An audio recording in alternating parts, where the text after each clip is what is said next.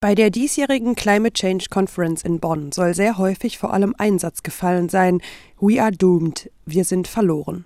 Das 1,5 Grad Ziel ist laut dem aktuellsten Bericht des Weltklimarates so gut wie nicht mehr zu erreichen und die Menschheit steuert auf eine Zukunft der Naturkatastrophen und Dürreperioden zu. Wir müssen jetzt massiv Emissionen reduzieren, um vielleicht doch noch eine Chance zu haben. Es brennt. Orchester und Opern und Konzerthäuser haben seit einigen Jahren das Klima als Thema für sich entdeckt und angefangen, über ihre Verantwortung nachzudenken.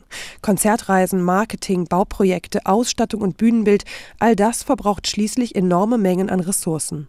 Dabei hat sich in all dem Tatendrang auch ein neues Format entwickelt, das Klimakonzert.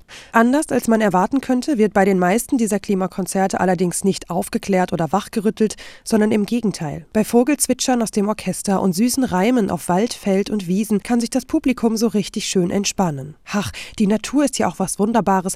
Beethoven und Schumann haben sie geliebt.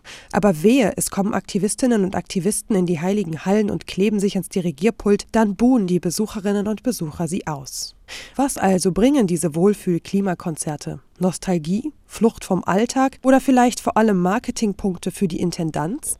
Klimaschutz ist eines dieser Themen, bei denen Scheinheiligkeit wütend macht. Entweder man macht zum Thema Klima eine Oper oder einen Liederabend, nachdem die Menschen massenweise auf die Straßen gehen und die Politik unter Druck setzen, oder man kann es gleich lassen. Anstatt heile Welt zu zeigen, müssten Inszenierungen Probleme, Debatten und Lösungsansätze diskutieren.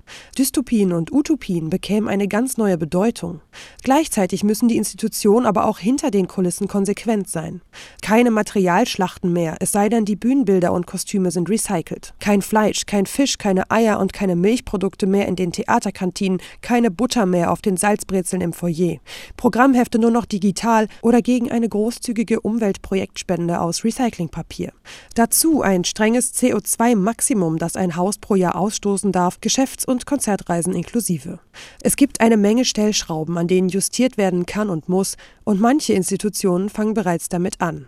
Solange die Politik aber zu träge ist, wirklich wichtige Entscheidungen zu treffen, sollten die Häuser zusätzlich versuchen, ihre wichtigste Ressource zu mobilisieren, um Veränderung voranzutreiben, und das ist das Publikum. Mit Naturromantik funktioniert das aber nicht.